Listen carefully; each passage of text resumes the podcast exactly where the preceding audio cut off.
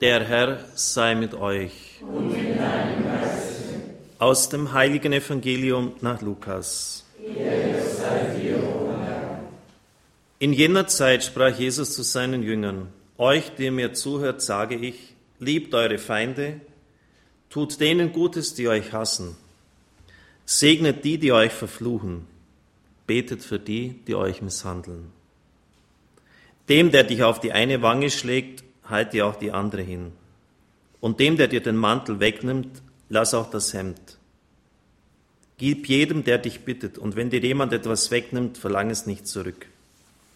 Was ihr von anderen erwartet, das tut ebenso auch ihnen. Wenn ihr nur die liebt, die euch lieben, welchen Dank erwartet ihr dafür? Auch die Sünder lieben die, von denen sie geliebt werden. Und wenn ihr nur denen Gutes tut, die euch Gutes tun, welchen Dank erwartet ihr dafür? Das tun auch die Sünder. Und wenn ihr nur denen etwas leid, von denen ihr es zurückzubekommen hofft, welchen Dank erwartet ihr dafür? Auch die Sünder leihen Sündern in der Hoffnung, alles zurückzubekommen. Ihr aber sollt eure Feinde lieben und sollt Gutes tun und leihen, auch wo ihr nichts dafür erhoffen könnt. Dann wird euer Lohn groß sein, und ihr werdet Söhne des Höchsten sein.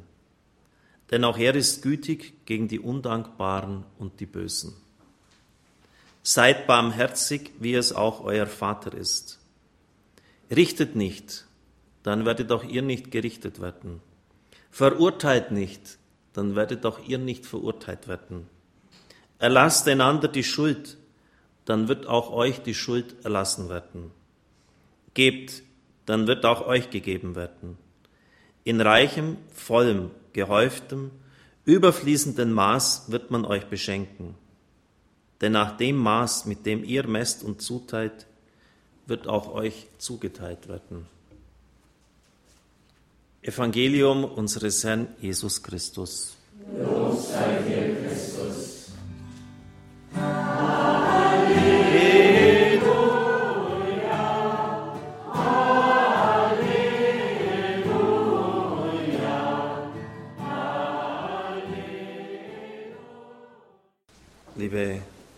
Zuschauer, liebe Zuhörer. Der angehende Armeearzt Dr. George Ritchie hat 1943 im Kriegsjahr eine Grippe, die nicht richtig erkannt wird und dann richtig auskuriert wird, die dann immer schlimmer wird und zu einem Nahtoderlebnis führt. Er hat es in dem Klassiker Rückkehr von morgen festgehalten, was er dort erlebt hat. Und das hat sein ganzes Leben völlig auf den Kopf gestellt. Raymond Moody hat dann diese Nahtoderlebnisse populär gemacht und ebenfalls einen Klassiker geschrieben. Jetzt gibt es ja auch viele Bücher darüber, fast schon wie Sander Meer, möchte man sagen. Aber der Klassiker, der ganz am Anfang stand, war das Buch von Dr. Ritchie, Rückkehr von morgen. Auch wenn es nur wenige Minuten gedauert hat, was er erlebt hat, es hat sein ganzes Leben auf den Kopf gestellt. Und er beschreibt dann auch seine Erlebnisse bei der Armee. Wir haben jetzt ja 75 Jahre Erster Weltkrieg, 1. September hat er begonnen, 100 Jahre, Entschuldigung, Zweiter Weltkrieg und 100 Jahre Erster Weltkrieg. Insofern passt das, was ich Ihnen jetzt vortrage, auch von daher gut zu diesen Anführungszeichen traurigen Jubiläen. Als im Mai 1945, schreibt er in seinem Buch, der Krieg in Europa zu Ende ging, kam die 123. Luftlandebrigade mit den Besatzungstruppen auch nach Deutschland. Ich gehörte zu einer Gruppe, die in ein Konzentrationslager in der Nähe von Wuppertal abgeordnet wurde und hatte den Auftrag, medizinische Hilfe für die erst kürzlich befreiten Gefangenen zu bringen, von denen viele Juden aus Holland, Frankreich und dem östlichen Europa waren. Dieses war die erschütterndste Erfahrung, die ich je gemacht hatte. Und er hat wirklich ganz Schlimmes erlebt im Krieg. Also wie es, wie es den Soldaten Glieder abgetrennt hat und wie Bomben eingeschlagen waren. Bis dahin war ich viele Mal dem plötzlichen Tod oder der Verwundung ausgesetzt gewesen, aber die Wirkung eines langsamen Hungertodes zu sehen, durch jene Baracken zu gehen, wo Tausende von Menschen Stückchen für Stückchen über mehrere Jahre gestorben waren, all das war eine neue Art von Horror. Für viele war es ein unwiderruflicher Prozess. Wir verloren täglich Dutzende, obwohl wir schnellstens mit Medizin und Nahrung sie versorgten. Jetzt brauchte ich in der Tat meine neue Erkenntnis. Was ist diese neue Erkenntnis? Das war jene, die von jemandem gelernt hatte, überall und bei jedem Menschen das Antlitz Christi zu sehen. Wenn es so schlimm wurde, dass ich nicht mehr handeln konnte, tat ich das, was ich zu tun gelernt hatte. Ich ging von einem Ende zum anderen in den Stacheldrahtverhau und schaute in die Gesichter der Menschen, so lange bis ich feststellte, dass das Gesicht Christi mich anblickte. Und so lernte ich Wild Bill Cody kennen. Das war nicht sein eigentlicher Name. Sein wirklicher Name hatte sieben unaussprechliche polnische Silben, aber er hatte einen lang herunterhängenden Lenkstangenbart, wie man ihn auf Bildern der alten Westernhelden sah, so dass die amerikanischen Soldaten ihn nur Wild Bill nannten. Er war einer der Insassen der Konzentration, des Konzentrationslagers, aber offensichtlich war er nicht lange dort gewesen, denn seine Gestalt war aufrecht seine Augen hell und seine Energie unermüdlich. Da er sowohl Englisch, Französisch, Deutsch und Russisch als auch Polnisch fließend sprach, wurde er eine Art inoffizieller Lagerübersetzer. Wir kamen zu ihm mit allen möglichen Problemen. Der Papierkram alleine hielt uns oft auf bei dem Versuch, Leute zu finden, deren Familien, ja sogar ganze Heimatorte möglicherweise ganz verschwunden waren, ausradiert vom Krieg. Aber obwohl White Bill 15 oder 16 Stunden täglich arbeitete, zeigte sich bei ihm kein Anzeichen von Ermüdung. Während wir übrigen uns vor Müdigkeit hängen ließen, schien er an Kraft zu gewinnen. Wir haben noch Zeit für diesen alten Kameraden, sagte er. Er hat den ganzen Tag auf uns gewartet. Sein Mitleid für seine gefangenen Kameraden strahlte aus seinem Gesicht.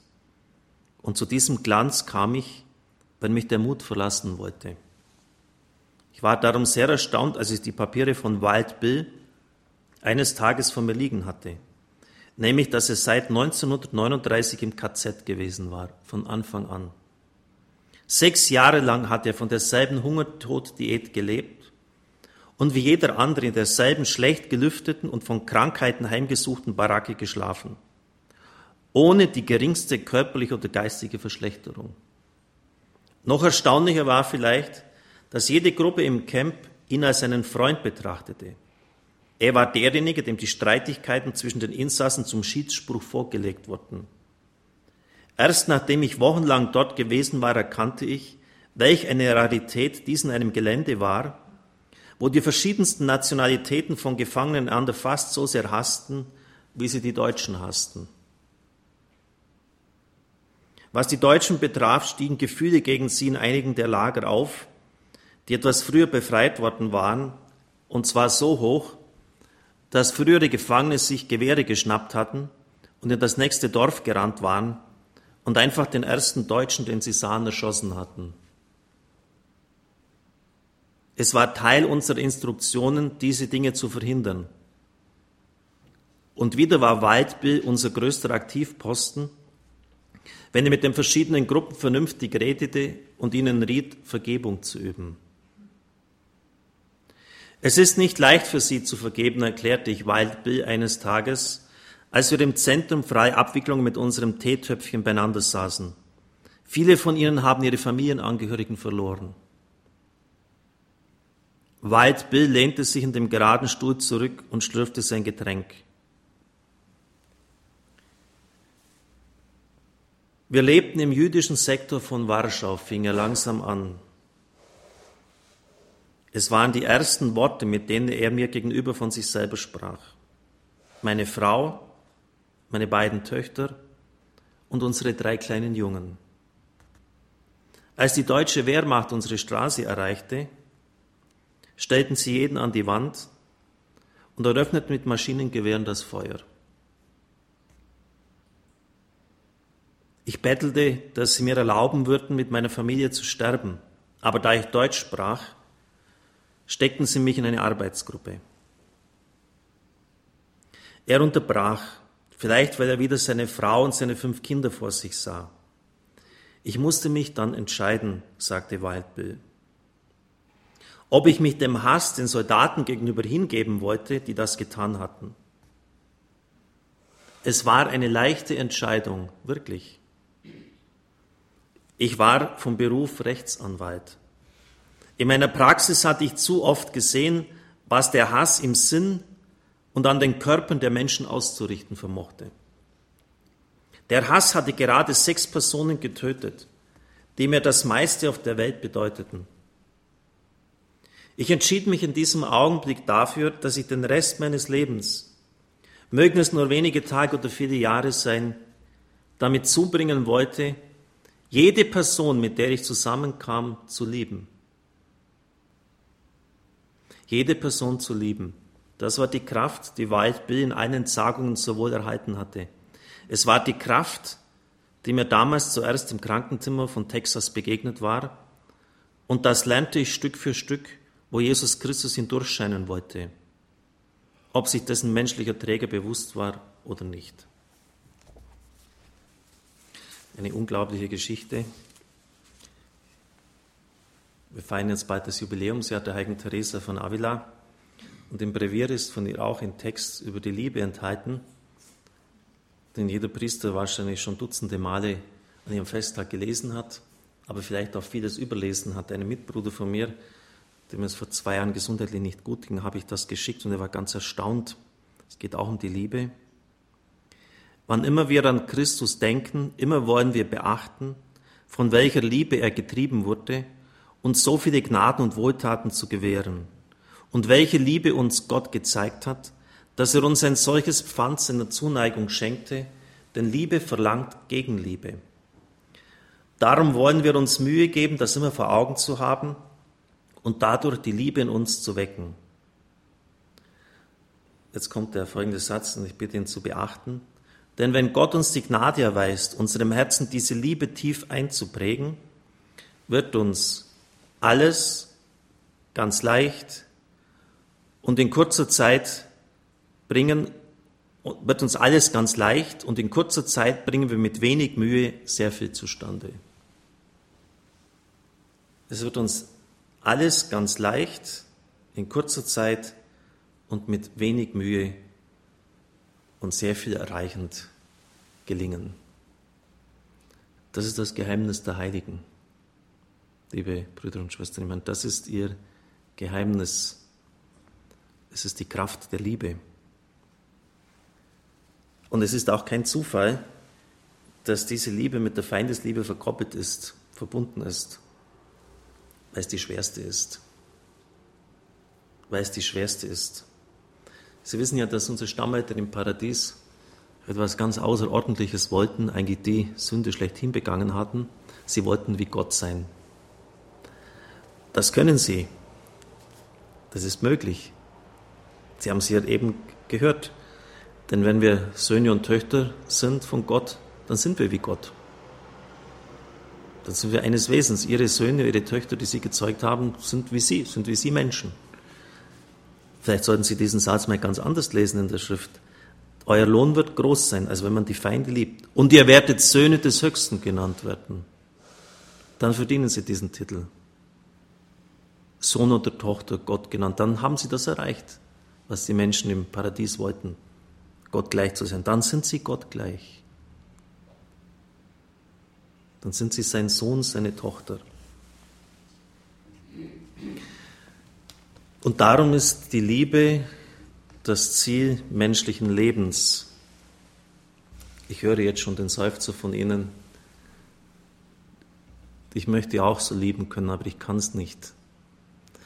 Und da kann ich Sie trösten mit dem mit der Weisheit der geistlichen Meister. Lieben wollen heißt lieben. Nochmals, lieben wollen heißt lieben. Und lieben wollen ist lieben.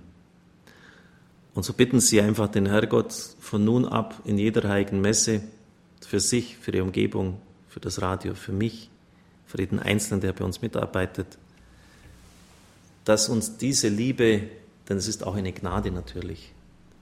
Teresa von Avila schreibt ja, wenn uns die Gnade erweist, diese Liebe in unsere Herzen einzuprägen, dass uns die geschenkt wird. Wir können ja auch darum bitten. Und wie viel sie gekostet hat, sehen wir an Wild Bill. Und es gibt manchmal so Augenblicke im Leben, die entscheiden über ein ganzes weiteres Leben. Das ist eine Weichenstellung, die ist absolut fundamental und die kann man auch kaum mehr korrigieren. Und er hat in diesem Augenblick sich nicht für den Hass und die Wut entschieden. Wir wissen auch, dass diese anderen Kräfte in umgekehrter Weise unglaublich zerstörerisch wirken. Ich habe eingangs schon erwähnt, dass wir den 75. Jahrtag des Ersten Krieges, wie soll ich sagen, feiern kann man sowieso nicht nennen, einfach diesen Gedenktag begehen. Der Deutsche Bundestag hat gestern eine Sondersitzung dazu gehabt. Und mir fiel Adolf Hitler ein, sein Vater hatte immer eine Reitpeitsche bei sich und eine Pfeife. Und wenn er gepfiffen hat und Adolf war nicht sofort da, bekam er die Peitsche zu spüren. Und sein Vater war ein absoluter Kirchenhasser. Nur am Gedenktag oder wenn irgendwie des österreichischen Kaisers in dessen Dienst näher stand, sein Geburtstag gefeiert wurde, gingen die Kirche nicht einmal Weihnachten und Ostern. Und so ist dieser Mann mit einem unbändigen Hass aufgewachsen, mit einem unglaublichen Wut. Und er hat nie gelernt zu verzeihen. Und später hat er den Drill, der ihm abverlangt worden ist, einem ganzen Volk auferlegt, vor allem seinen Soldaten. Also Sie merken, das, das ist extrem in beiden Richtungen, die Liebe, aber auch der Hass. Und beide haben eine unglaubliche Kraft.